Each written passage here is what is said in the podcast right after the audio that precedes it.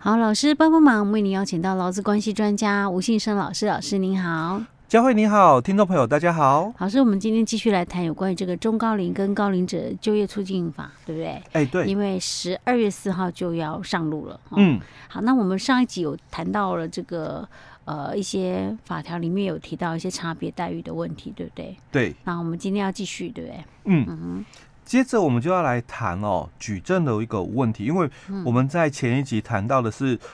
有关哦这个。差别待遇哦的一个情形以及例外的部分哦，那当然这个求职者十四条就谈到了哦，那求职者哦，他只要是中高龄或高龄者了哦，那他觉得哦哦他被差别待遇了，哦，这个举证哦，哦是在雇主，而不是在这个中高龄或者是高龄者哦，他要举证说哎。我被这个差别待遇了。哦，现在反正不管怎么样，就都一切责任在雇主身上就对了。对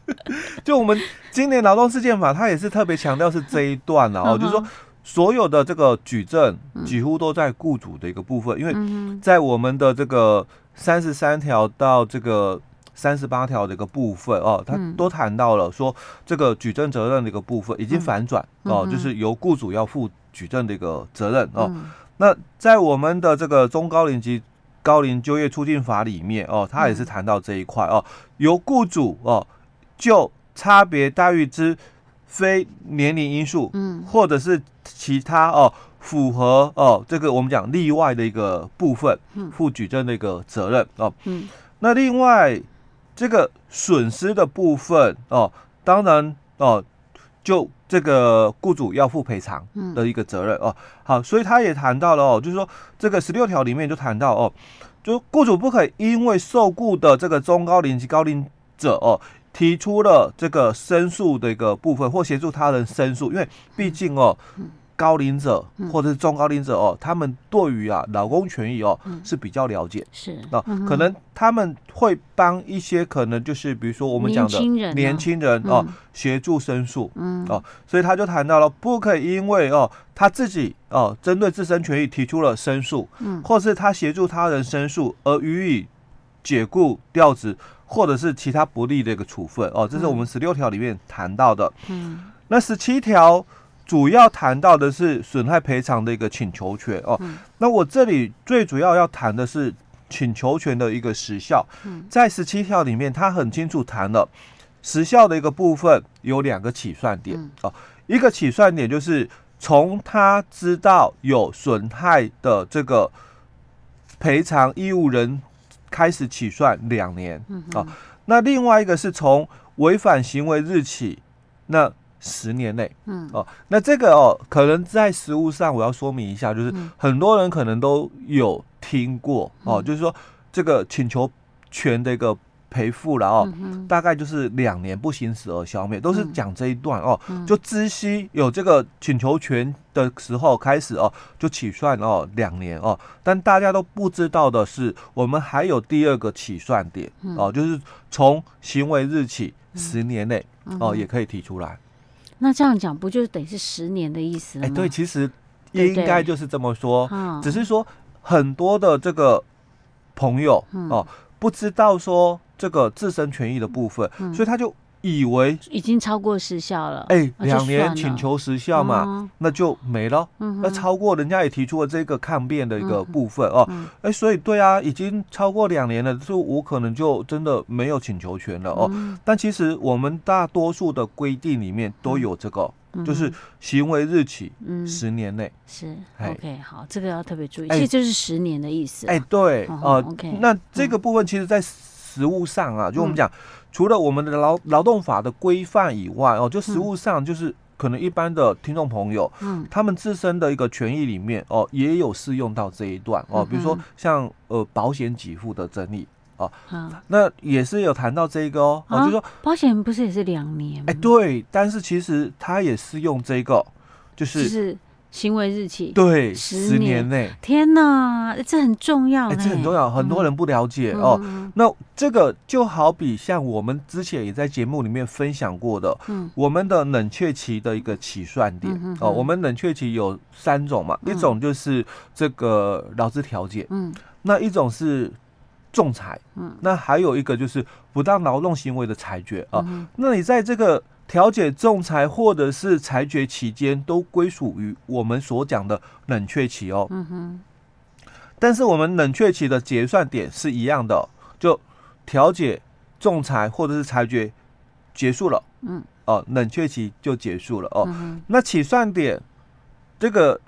我们的这个调解跟仲裁，它有两个起算点，嗯，那我们的这个。裁决只有一个起算点哦，嗯、那我们的调解跟仲裁，它两个起算点，它就谈到了一个起算点是从劳工申请调解开始，嗯、或者是我们这个这个仲裁的一个部分开始哦。那第二个起算点，它讲到了哦，我们的主管机关交付这个依职权交付这个委员会的时候开始算、嗯、哦。那所以这中间会有一点落差，对，会有一个落差，因为如果是劳工啊，嗯，提出调解的一个申请，嗯，那个时候起算的话，基本上可能资方啊，嗯，他还不知道这个我的员工已经去申请调解了，是啊，那这个算法当然就对于。资方来讲，因为他不知道的一个情况，嗯，所以他有可能做出了，就是说，哦，终止契约什么的，是不利于劳工的做法。哎，对。那在我们劳资争议处理法第八条讲到，那这个终止契约不生效力哦。那第二种起算点的一个算法，就是这个主管机关依职权交付的这个调解之后哦，那那个时候开始算，那这个时候双方哦都知道了，嗯，哦，那这个起算点开始计算。那一样哦，跟这里哦，就是一样，起算点有两种的一个算法哦，是一样的一个部分哦。好，那接着就在我们这个第三章里面哦，它最主要谈的是补助的一个部分哦。那所以它有四个补助的一个部分，从十八、十九、二十、二一都是在谈到哦，这个雇主哦，这个雇佣中高龄及高龄者的一个。比重哦，达到多少的一个条件的时候，嗯、那我们的主管机关它会有一些的所谓的这个补助的一些办法、嗯、哦，或者是奖励的部分。企业吧，哎、欸、对哦，但是因为哦。呃，相关的配套措施啦，哦，还没有，出来，嘿，很很完整的一个讯息出来哦，所以这个部分哦，就留待后续哦，有机会再跟我们听众朋友来分享哦。那接着哦，我们就要看一下，就是后面的一个规定的部分哦。那后面的一个规定里面，就刚刚谈到的哦，二十八条里面所提的，就是六十五岁以上的这个劳工哦，雇主哦可以以定期劳动契约雇佣之哦，那这里哦就有一点哦，跟我们的劳基法的规定哦有点抵冲了哦，抵触了哦。那还有另外一个问题点哦，就是我们的劳基法六十四条是谈到了，对于六十五岁